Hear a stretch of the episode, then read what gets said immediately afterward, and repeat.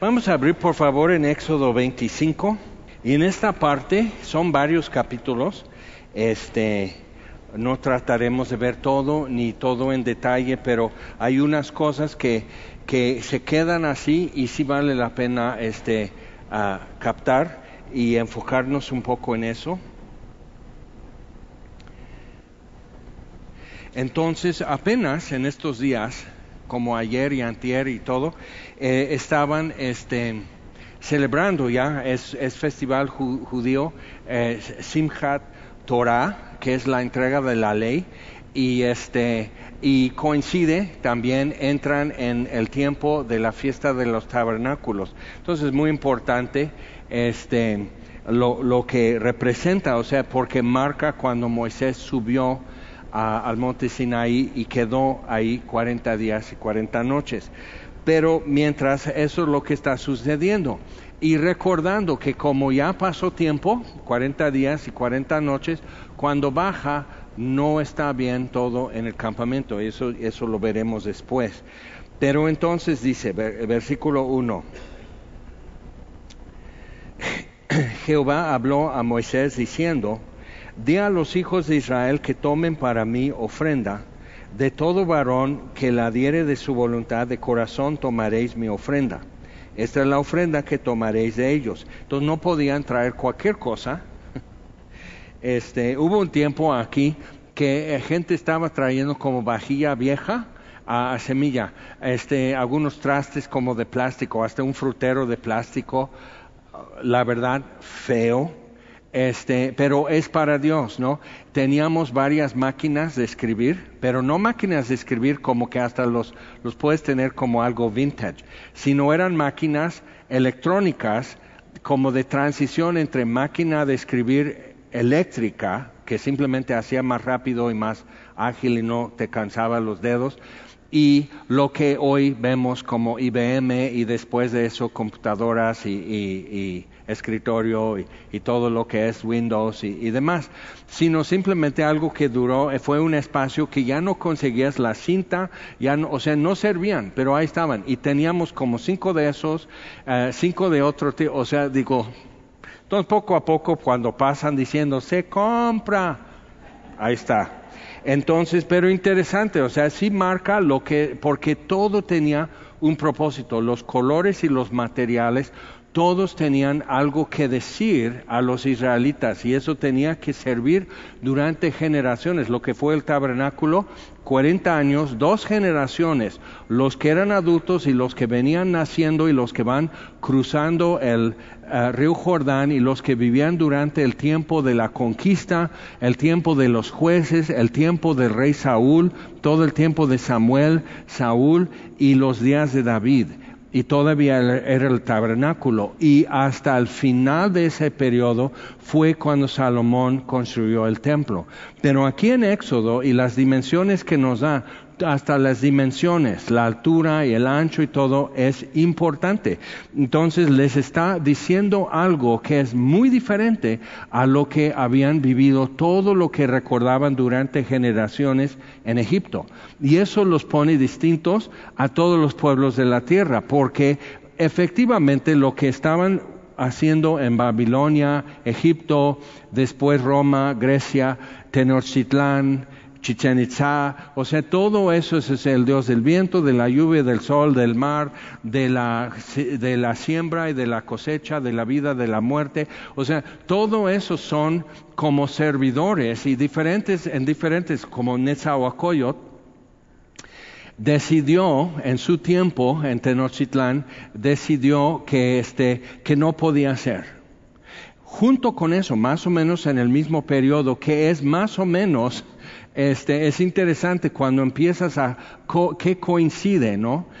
qué está pasando en otros lugares del mundo. Entonces, eh, Netzahualcoyot llegó a la conclusión que ni sabíamos, o sea, como el Dios no conocido en Grecia, ¿te das cuenta? Entonces, este, que ni sabemos cómo los dioses quieren ser adorados y servidos. O sea, ¿quién hizo la idea de sacrificio humano y derramar tanta sangre? Y como no sabemos, o sea, ¿qué mensajes tenemos de los dioses? Interesante. Entonces mandó que solo incienso y fruta y flores. Entonces ahí están con su copale y con probablemente no solo cempasúchil, sino todo tipo de flor y frutas. Y cuando él muere, había un sindicato único de trabajadores del de sacerdocio de Tenochtitlán, de todos los anexos de diferentes dioses y reinstituyeron todo. Pero cuando comparas eso con la historia de Israel en el Antiguo Testamento, te das, tiempo, te das cuenta porque pasó ese periodo y llega Cortés. O sea, como hubo otra vez un regreso a eso y ya vino el juicio que eso es en contra de lo que aprendiste en, primaria, pero pues es, es, lo que vino, un juicio de parte de Dios. Entonces lo vemos en muchas civilizaciones con su sociedad, entre más riqueza, más complejo, ya tienen poesía, ya tienen canto, ya tienen como algo muy elaborado acerca de, de la muerte, de la vida, de, del espíritu del hombre, el libro de los muertos en Egipto, todo eso y aquí está Dios simplemente cortando con todo eso en Éxodo y diciendo, no soy así y ni tienen idea. ¿Ok? Es muy importante, ni tienen idea. Entonces, cuidado. Entonces, primer paso, que guarden su distancia del monte Sinaí. O sea, no lo hagan profano, no lo hagan común, algo fuera de común está sucediendo. Ok, entonces, dice, esta es la ofrenda que tomaréis de ellos, oro, plata, cobre, azul, púrpura, carmesí, todo eso ya son este, estambres y hilos, azul, púrpura, carmesí, lino fino, pelo de cabras para hacer este estambre negro y, este ah, la tela así igual, o sea en telar ya sería negro, pieles de carneros tenidas de rojo, pieles de tejones, madera de acacia, aceite para el alumbrado, especias para el aceite de la unción y para el incienso aromático, piedras de ónice y piedras de engaste para el efod y para el pectoral. Ahora, de, dónde viene todo eso? Bueno, tienes que ver las casas paternas de las tribus tendrían el patrimonio de su casa, de los tiempos de prosperidad y demás. Y Siendo una nación de esclavos, no tenemos que estar pensando que venían vestidos en trapitos y todos temblando y todo, pero sí sufrían la opresión y los castigos físicos en contra de ellos por no cumplir y demás. Entonces, pero también dio orden Moisés de que pidieran prestado de sus vecinos para ir a festejar en el desierto y por el temor que los egipcios tenían les prestaron de sus alhajas, así despojaron Egipto. Recuerda eso, ¿eh? porque Dios lo sigue haciendo. Este, cuando gente se convierte, Dios primero le permite ganar experiencia y conocimientos y, afinar sus talentos y todo, luego lo saca de ahí. Y, y él decide en qué los ocupa. Pues aquí está ocupando todo este material y harán un santuario para mí y habitaré en medio de ellos, los israelitas, conforme a todo lo que te muestre, y el diseño del tabernáculo, el diseño de todos sus utensilios, así lo haréis. Ahora, tenemos ahora la capacidad de hacer como render, en, arquitectura y en diseño y todo, y puedes decir, pues va a ser así. Ahora cámbile y haces clic y todo, ya esto es de bronce, esto es de plata, y vas haciendo todo eso porque es muy detallado. Entonces, y las dimensiones también son importantes, tenemos que, que ver qué, qué sucede con eso. Entonces, conforme a lo que yo te muestre. No es como ahora, escuela de ahora, es decir, niños, hagan un dibujo de su mejor amigo. Entonces todos unos de su perro, otro de su mamá, su papá, el amiguito de junto, este, el ratón que traen aquí en la mochila o algo, y van a hacer dibujo y es de acuerdo de, cada quien, su imaginación, sus sentimientos, la vida que vive y todo. Esto es muy diferente. Otra vez, Dios no es un concepto, eso es importante, Dios no es un concepto que el ser humano ha generado y lo está enfatizando. Y ahora, hoy sí, otra vez ya el Jesús de los cuadros religiosos se parece más a los pintores y los escultores y todo que, que a una persona de Medio Oriente eh, de aquel entonces. Entonces, dice, versículo 10, harán también una arca, una caja de madera de acacia, cuya longitud será de dos codos y medio. Entonces el codo es del codo. Qué complicado, ¿verdad? Sistema de, medir. Entonces un codo así de entre, ah, para nosotros sería entre 40 y 45 centímetros. Entonces dos codos y medio. Entonces un poco más largo, como de este largo y por la mitad así de su ancho, más o menos así y su anchura de codo y medio y su altura de codo y medio. Entonces, ¿qué es lo que estamos viendo con esas dimensiones? Estamos mirando el arca de Noé. ¿Ok? Simplemente eso, Dios repite símbolos y, este, y, cosas así como la sangre del cordero de la Pascua saliendo de Egipto, generación con generación, año con año, y están persignando las puertas. ¿ok? Y queda algo que cuando la crucifixión, he aquí el Cordero de Dios que quita el pecado del mundo, el que ha estado poniendo atención empieza a, a quedar en una conclusión muy contundente acerca de Jesús. Entonces así, y la harán de madera de acacia, y la cubrirás de oro puro por dentro y por fuera, y harás sobre ella una cornisa de oro alrededor Fundirás para ella cuatro anillos de oro, las pondrás en sus cuatro esquinas, dos anillos a un lado de ella, dos anillos al otro lado. Harás unas varas de madera de acacia, de acacia, las cuales cubrirás de oro. Meterás las varas por los anillos del arca, entonces no pueden cargar el arca así, ¿ok? Entonces, de tener que cargar con las varas y no estar tocando el arca. Todo eso es importante. Y este, entonces en la, pondrás en el arca el testimonio que yo te daré. Y eso viene en otra parte, que es lo que va. Parte va a ser las tablas de piedra con los mandamientos, una olla de oro con maná como muestra. Y más adelante, cuando se revela el pueblo, la vara de Aarón que floreció, que produjo hoja, flor y fruto o sea, el, fruto de la almendra, o sea, todo eso produjo junto para mostrar que en la noche alguien no fue en el desierto, que donde aparece almendra, pero que nadie fue a cortar eso. Aquí está, mira, o sea, porque no consigues eso en la naturaleza, no se presentan juntos esos tres. Entonces, importante todo eso, pero es el testimonio que Dios da a su pueblo acerca de sí mismo y su voluntad y sus hechos, ¿ok? Entonces eso, pero después, y luego el propiciatorio, pero ahí nos detenemos. Esta caja de madera de acacia, acacia es un árbol que en el Medio Oriente, en el norte de África, sí hace tronco y por eso los tablones que describe y todo eso, para hacer estas cosas. Pero su pariente aquí en las Américas y sobre todo en México es el guaje, el árbol del guaje. Y, este, y lo que algo, un detalle acerca de eso es que le decimos a una persona que es, estás muy guaje, que es tonto, que eres simple, que no mereces respeto, no mereces que te considere tu consejo, tus ideas. Entonces, madera de guaje, ¿ok? más así, asimila eso un poco, pero checa lo que pasa, porque esto está todo escondido, la madera de guaje, de acacia está escondido por el oro, por fuera y por dentro, pero no sabrías qué madera es.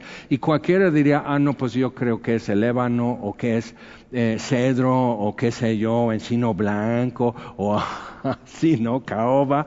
Y no, es guaje.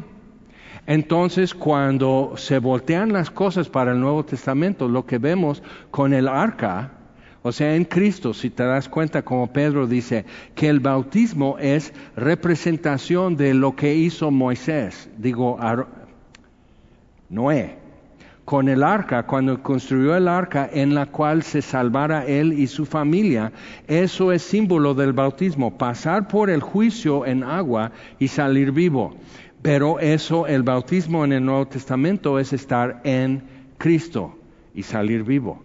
Ok, entonces cuando empiezas a ver eso dices, órale. Entonces, pero ya se volteó, porque viene Jesús y es la madera de acacia, no muy estimable por fuera, y el oro, lo precioso de Jesús, está oculto de nuestros ojos. ¿ok? No hubo, no hubo hermosura en él para que lo deseáramos y como que escondimos de él el rostro. Isaías 53. Entonces eso es tremendo, pero ahí te va otro dato, que eso a mí se me paran los pelos.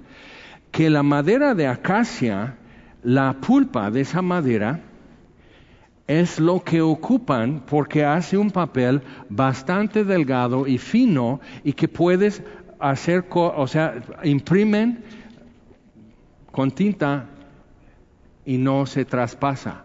Eso es porque es pulpa de acacia, de la misma madera que el arca.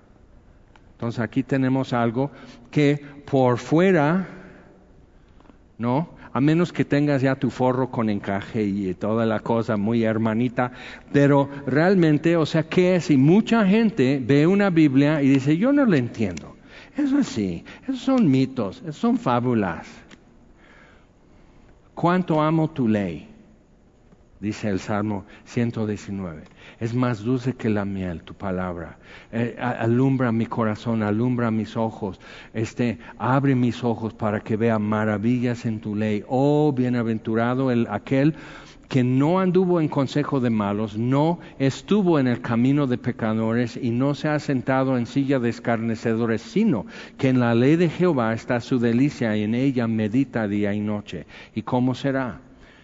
Okay. Entonces, cuando ves eso, dices, hmm, entonces Dios sí volteó la tortilla en el Nuevo Testamento y lo que era brillante, esplendoroso, asombroso, wow, en el Antiguo Testamento quedó oculto. Pero en el Antiguo Testamento, en el tabernáculo, mucho quedó oculto de los ojos de los israelitas. Seguimos leyendo.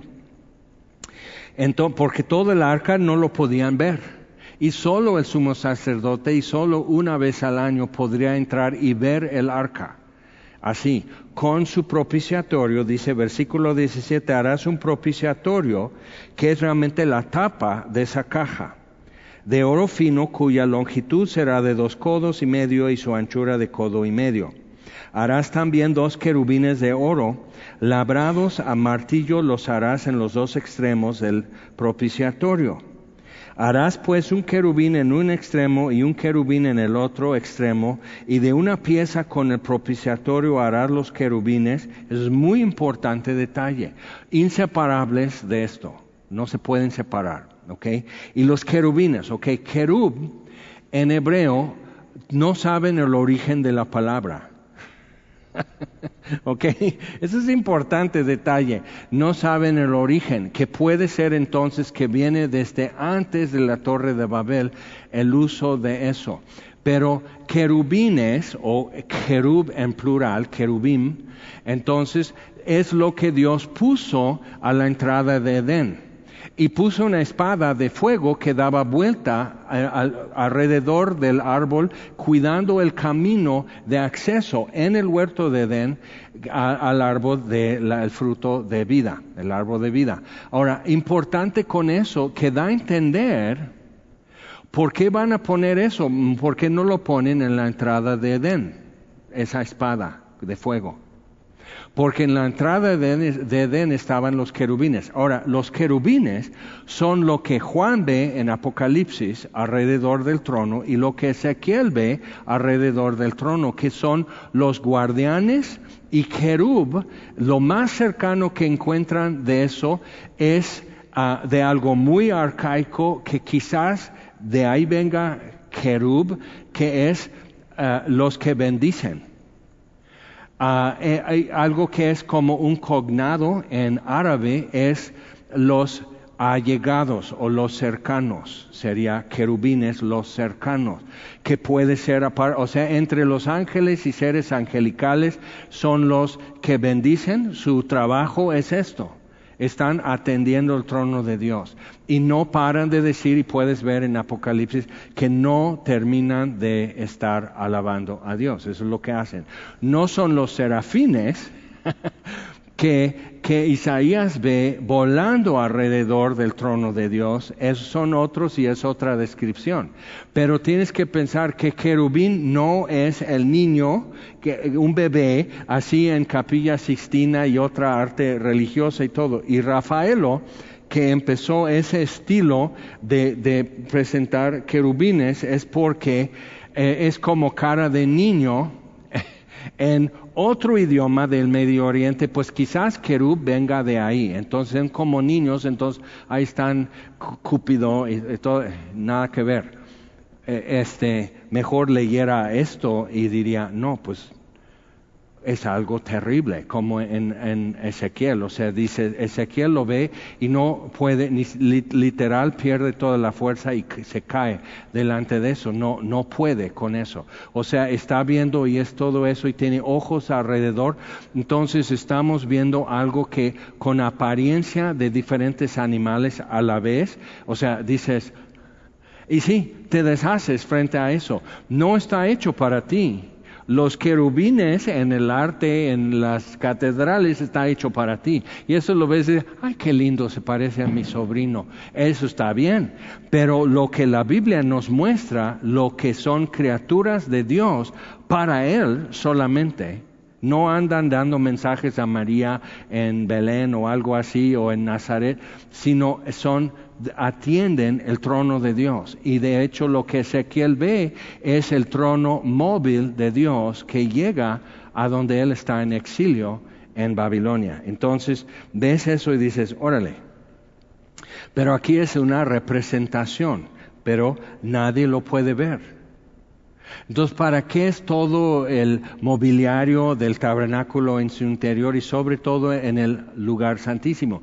Y si te das cuenta, Dios empieza desde donde Él revela su gloria, no donde llega el cartero a dejar recibos de luz en el tabernáculo, o sea, no desde la entrada al atrio, no desde el zaguán, por decir, sino Dios empieza a dar la instrucción desde donde su gloria se ve, nada más que nadie puede entrar a ver su gloria nada más la columna que está asentada de fuego y de nube, que está asentada sobre el tabernáculo. Entonces Dios está diciéndonos algo acerca de Él, acerca de nosotros, pero todo, como hemos mencionado antes, todo el tabernáculo es un mapa de algo.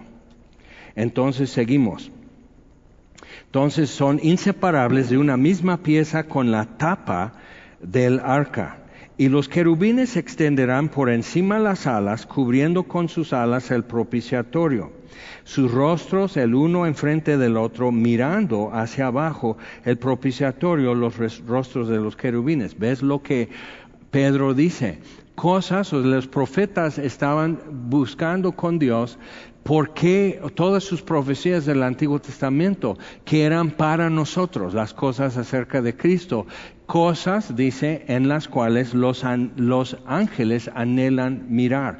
Y la, la, la, palabra mirar en griego es así, es estar así. Cuando te acercas a la cuna o hasta un pesebre en Belén y estás así, los pastores que llegan en, esa noche están, es que unos ángeles nos aparecieron y dijeron que vamos a encontrar a tu bebé aquí, envuelto y, en un pesebre. Y María guardó estas cosas en su corazón. Entonces, pero así, ¿qué es esto, no? O cuando encuentras un billete en la calle. ¿Ok? Entonces, pero eso es la postura que adoptan estas representaciones de los querubines, es eso, adoptan esa postura. ¿Y qué estarían mirando? La tapa del arca, no lo que tiene adentro, sino lo que tiene encima, que es la sangre del sacrificio haciendo propiciación por el pueblo. Eso es lo que están mirando. ¿Cómo es que el Dios que les hizo a ellos para simplemente estar rodeando su trono, ese Dios se hace humano y aquí está su sangre. ¿Ok? Entonces, ve qué es lo que Dios está diciendo con estas cosas. Entonces, Los querubines, versículo 20, extenderán por encima las alas, cubriendo con sus alas el propiciatorio, sus rostros el uno enfrente del otro, mirando al propiciatorio los rostros de los querubines. Pero cuando ves qué son, tendrían que hacer su cabeza con cuatro rostros. De, de un becerro, de un león, de un hombre y de un águila. Entonces, entonces tú viste el arca Indiana Jones y el arca perdida y todo eso. Entonces ahí están y parecen humanos y lo que sale del arca son unos espíritus que matan a los alemanes y todo. Y, digo, nada que ver, ¿ok? Entonces tenemos que decir, ¿cómo? ¿Cómo? ¿Cómo? Y eso es lo maravilloso de la Biblia, que te queda así y dices, ay, entonces he estado viendo cómics y necesito leer la Biblia. Entonces, y pondrás el propiciatorio encima del arca y en el arca pondrás el testimonio que yo te daré. Y de allí me declararé a ti y hablaré contigo de sobre el propiciatorio de entre los querubines, los dos querubines que están sobre el arca del testimonio y todo lo que yo te mandare para los hijos de Israel. Ahora entonces regresando a Edén, Dios saca querubines, pone querubines en la entrada de Edén, pero una espada, que no vemos quién la porta, pero una espada de fuego encendido que da vuelta protegiendo, cuidando el camino al árbol de vida, que puede ser entonces que Adán y su familia y futuras generaciones hasta el diluvio podrían entrar, mas no permanecer en Edén que podrías hasta Adán llevar a tus hijos y decir, ese es el no, no, no me acerco porque ahí viene como Doberman así la espada, pero, pero simple, ves aquel árbol, eso es lo que perdimos y por eso no podemos permanecer aquí ni en la tierra. Hemos de morir. Entonces irías a ver y ya vas con tu abuelo Adán, ya con tu bisabuelo Adán, y él tiene algo que decirte y ofrecen sus holocaustos en la entrada delante del trono de Dios. Y los rabinos, y hay mucha evidencia en la Biblia, que Dios respondía con fuego y por eso dice que Dios miró bien la ofrenda de Abel y no recibió la ofrenda de Caín. Y Caín se enojó porque sería muy vergonzoso que ya, y ya lo, quema fuego y, y y así está todo, Adán, Eva, así, primos, eh, eh, todo eso, y Caín así. Nada. ¿Ok? Entonces es importante entender esas cosas. Lo que la Biblia no lo dice, no dice, pero si juntas todo eso, te deja un escenario. Y por eso el tabernáculo es realmente una invitación para entrar y caminar los pasos necesarios en el tabernáculo y ver a dónde nos lleva pero empieza desde el centro, desde el lugar santísimo hacia afuera. Entonces pasas el velo, que es lo que Dios va a colocar después, la mesa Dice, harás una mesa también de madera de acacia, su longitud será de dos codos, de un codo su anchura y su altura de codo y medio. Ahora, yo vi una foto de cómo serían los panes de proposición. Ahora son esto, de este tamaño, porque están pensando en el templo de Salomón. Checa esto. El templo de Salomón siguió muchas, pero no todas, las proporciones del tabernáculo. Y como que Dios le dejó a Salomón hacer el templo como él quería. La Biblia no dice. Y mientras Moisés, eh, aquí la instrucción muy estricta, cuida que hagas exactamente lo como yo te muestro, que no lo varíes en, en ninguna forma. Y Salomón con mucha licencia artística para hacerlo como él piensa. Y ya cuando reconstruyen el templo después del exilio y luego Herodes lo amplió, necesitas captar que estaban con una tradición acerca del templo de Salomón y ya muy apartados de esto. Eso es importante para nosotros ver lo que, porque era ya la gloria de Israel y no un mapa. Y Jesús les acusa a los escribas, ustedes ya han cerrado los caminos a los que se acercan a Dios. Y Anás y su familia vendiendo en la plaza del, del, templo, vendiendo espacios para vender. ahí y lo convirtieron en tianguis y hasta cueva de ladrones. Entonces necesitamos ver que humanamente, si nos apartamos de lo que Dios específicamente ha dicho, hay un problema, ¿ok? Hay un problema. Ahora, ¿te acuerdas lo de serafín? O sea, los serafines volando alrededor del trono de Dios. La palabra serpiente está relacionada en sus raíces con la palabra serafín o será los serafines. Entonces es importante ver eso porque eso es lo que era Lucifer, Satanás. ¿Ok?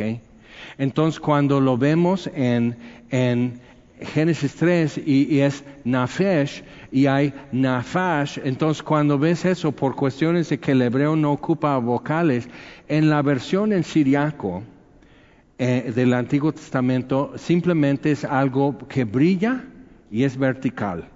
Es una palabra muy básica. Y cuando estaban viendo eso, alguien copió mal y puso entonces ya serpiente, entonces ya tenemos Apple y la manzana con mordida y Eva y siempre una así viborota así. Y realmente no así, sino algo que inspirara confianza como mensajero de parte de Dios para tener esa conversación con Eva y quizás presente a Adán. Pero era posible entonces para Adán, porque tenía autoridad, despedir ese ser del Edén y decirle que tome su ficha y espere en la tarde que viene Dios y que con él alegue. Y no lo hizo.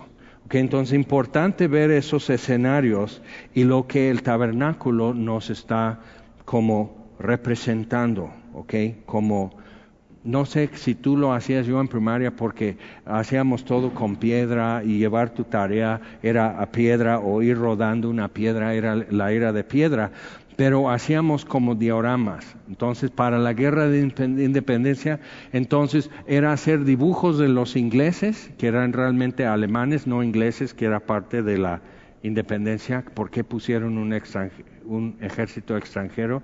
Entonces, y aquí esto, y entonces Jorge Washington, y pones todo eso, entonces las figuras así de papel y de cartón en una caja como de zapatos, y hacías todo eso, y, lo haces en tres dimensiones, y puedes abrir hoyos aquí para luz, y lo ves de este lado de este lado. Nunca hiciste algo así, eran puras estampas, ok.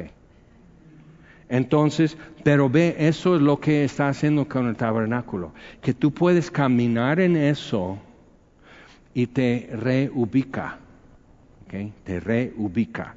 Y puedes ver tu distancia de cada cosa y, te, te, dimensionas, ¿no? te ubicas en tiempo y espacio.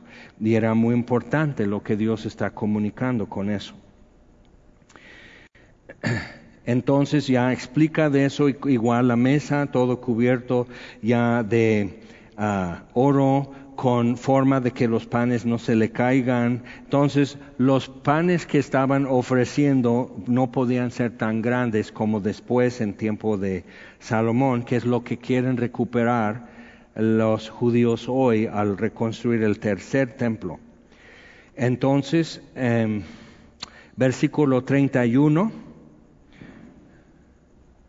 Harás además un candelero de oro puro. Entonces entrabas en el, bueno, entra aquel tú y yo afuera como extranjeros, pero si pudieras entrar al santuario estaría aquí la mesa de proposición y de este lado la lámpara. Y dice, un candelero de oro puro labrado a martillo se hará el candelero, su pie, su caña, sus copas, sus manzanas y sus flores serán de lo mismo. Entonces Moisés está entendiendo en su mente lo que Dios está diciendo. Entonces empieza a decir medidas, todo eso. Tres copas en forma de flor de almendro en un brazo, una manzana y una flor. ¿Por qué tan así? Esto, tres, tres copas como en forma de flor de almendro, tres copas en forma de flor de almendro en otro brazo, una manzana y una flor, y así en los seis brazos que salen del candelero. Y en la caña central del candelero cuatro copas de forma de flor de almendro, sus manzanas y sus flores. Pero lo que estamos viendo cuando Juan ve a Jesús en Apocalipsis 1, ya vemos a Jesús, el arca, ¿ok? Y vemos a Jesús con los candeleros alrededor de él, pero los candeleros son las iglesias que van a recibir un mensaje de parte de Jesús. Entonces dices, algo cambió, que algo está moviendo en esto. Y también dice, estas lámparas que ve Juan, esos son los siete espíritus que salen de Dios.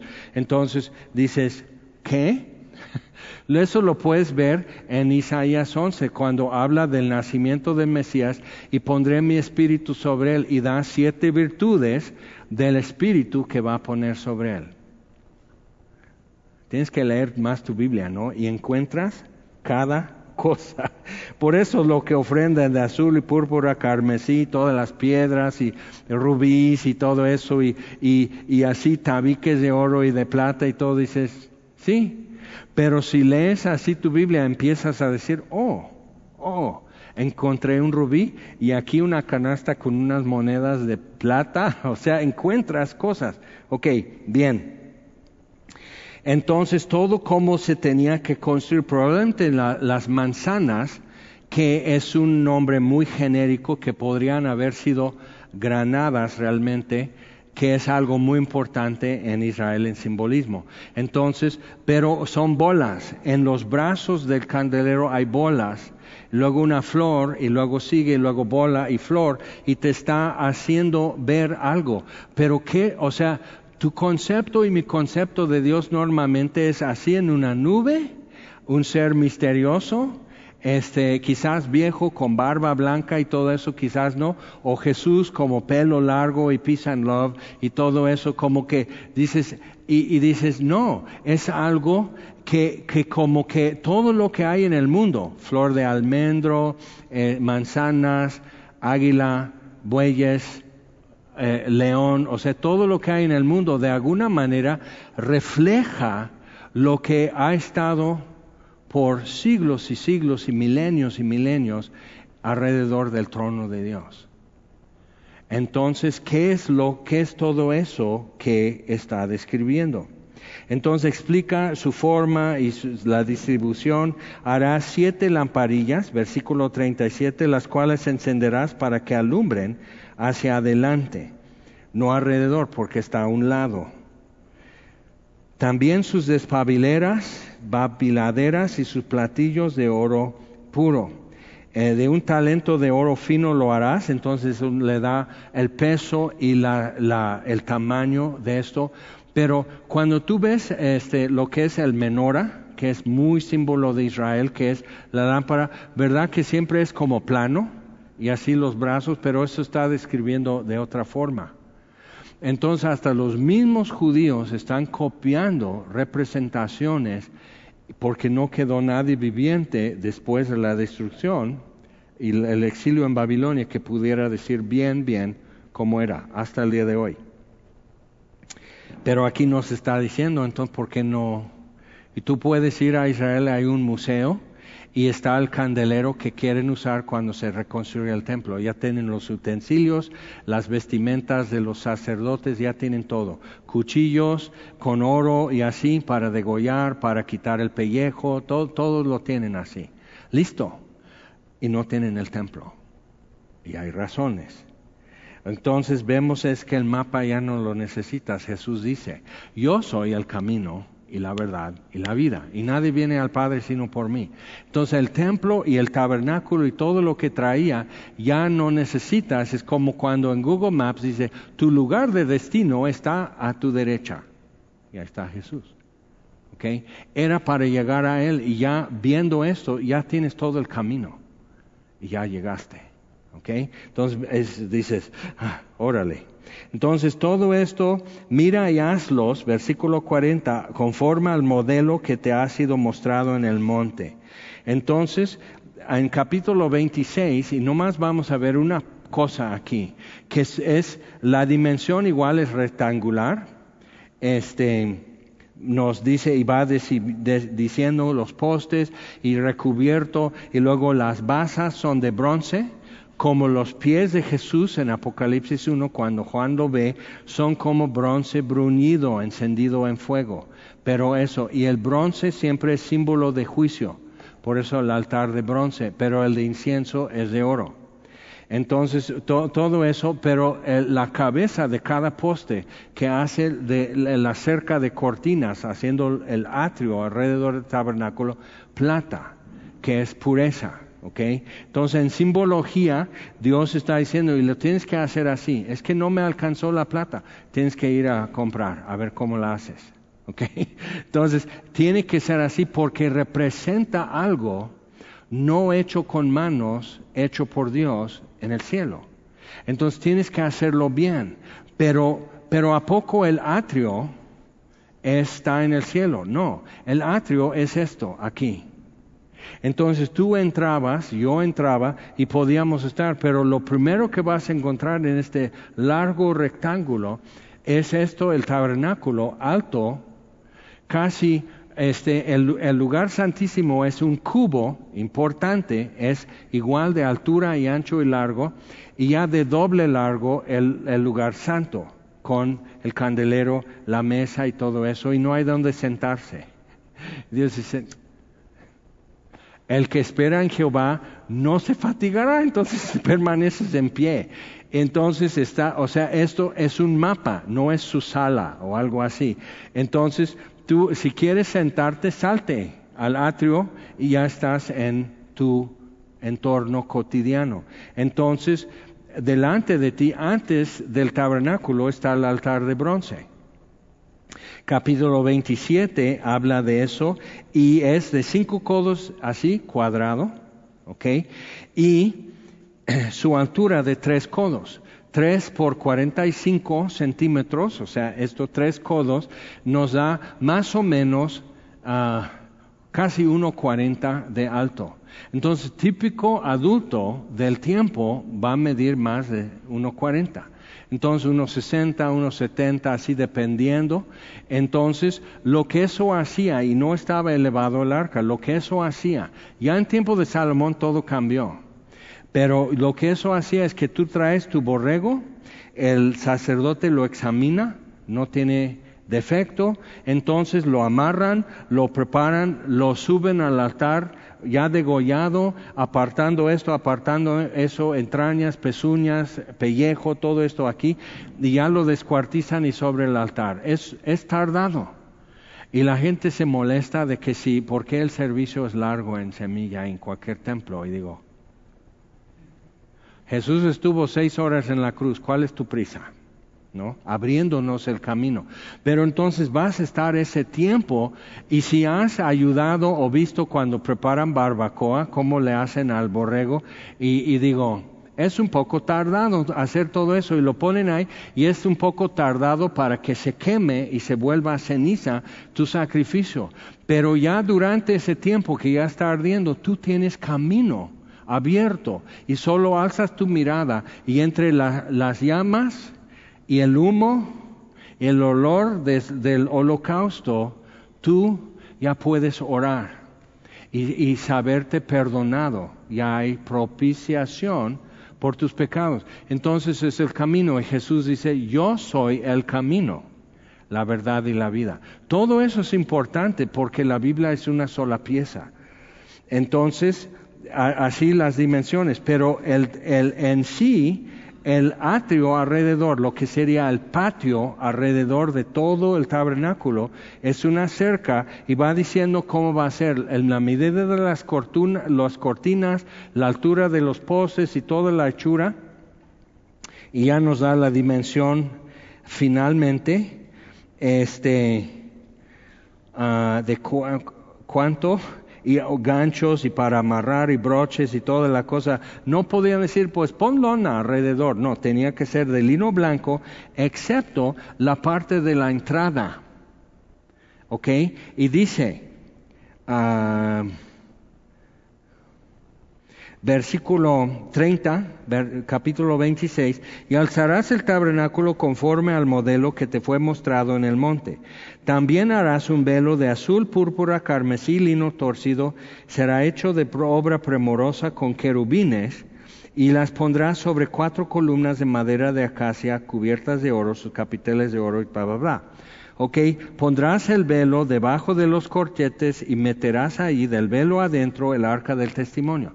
Entonces, lo que está haciendo es que en ese cubo, que es el lugar santísimo, toda la cortina ahí ya no es blanco, ok, sino está bordado con diferentes colores representando los cuatro querubines alrededor del trono de Dios. Entonces Dios está diciendo esto, esto es, pero no puedes ver los querubines de oro, no puedes ver los querubines bordados en las cortinas en el lugar santísimo y todo está ya cubierto por capas, así como va saliendo y por fin son pieles de tejones y pieles de borregos ah, que cubren todo. Entonces va por capas y después ya vamos a ver lo que las capas también nos están diciendo, que cubren el lugar santo, el arca, todo eso, y lo que tú verías de fuera, caminando en el desierto con tu borrego, con tu familia, y vas acercándote, y no hay mucho espacio en el tabernáculo de cuando tú entras con la cortina y tienes que hacer esto, agacharte para entrar y te enderezas y lo que tú veías de lejos, la, la, altura de las cortinas alrededor más o menos así. Entonces de lejos tú verías como de doble altura el tabernáculo, pero entre más te acercas ya solo ves la barrera. ¿Okay? Y eso es lo que sucede. Cuando estás lejos de Dios, ves de lejos a Dios y, y lo ves así chiquito y muy accesible. Pero cuando te vas acercando hay una barrera de lino blanco, por decirlo así. En medio del desierto hay esas cortinas de tela blanca. Okay. Probablemente no era lino, lino, que eso es muy europeo, sino algodón blanco, que es egipcio. Entonces e, estarían así, y entre más te acercas, más se levanta sobre ti la barrera. Okay. Eso es importante. Pero entonces si haces reverencia, puedes entrar. Yo soy la puerta de las ovejas y no puedes entrar por cualquier lado, tenías que ir a la entrada para que eso te coloque frente al altar de bronce. Entonces eso es tu acceso para acercarte más. Entonces las dimensiones del, atrio alrededor, su material y todo eso, el altar de bronce, su dimensión y el atrio tiene que ser todo así y, cómo lo van a hacer y bla, bla, bla. Entonces lo vamos a dejar ahí porque igual llega el momento que ya está saturado. ¿Ok? Pero entonces, ¿qué es lo que va a ser el incienso que queman? ¿Qué es el aceite de unción para los sacerdotes cuando ya los los consagran así, este, y este, que realmente por fin vamos a estar viendo el velo que separa el lugar santo y el lugar santísimo, y donde se coloca el altar de incienso. Y entonces Dios está diciendo, pero cuidado cómo lo haces, ¿por qué? Porque si mueves algo de eso, ya no llegan. Es un mapa. Y cuando lo entiendes, el tabernáculo es un mapa, pero ¿quién lo puede ver? Los sacerdotes. Entonces, ¿qué era su cargo? Decirle a la gente cómo llegar al arca. Pero no puedo, sí hay un velo. Y en Hebreos dice que Él abrió camino nuevo y vivo a través del velo, esto es su carne. Entonces, crucificado, muere y el velo es rasgado arriba abajo.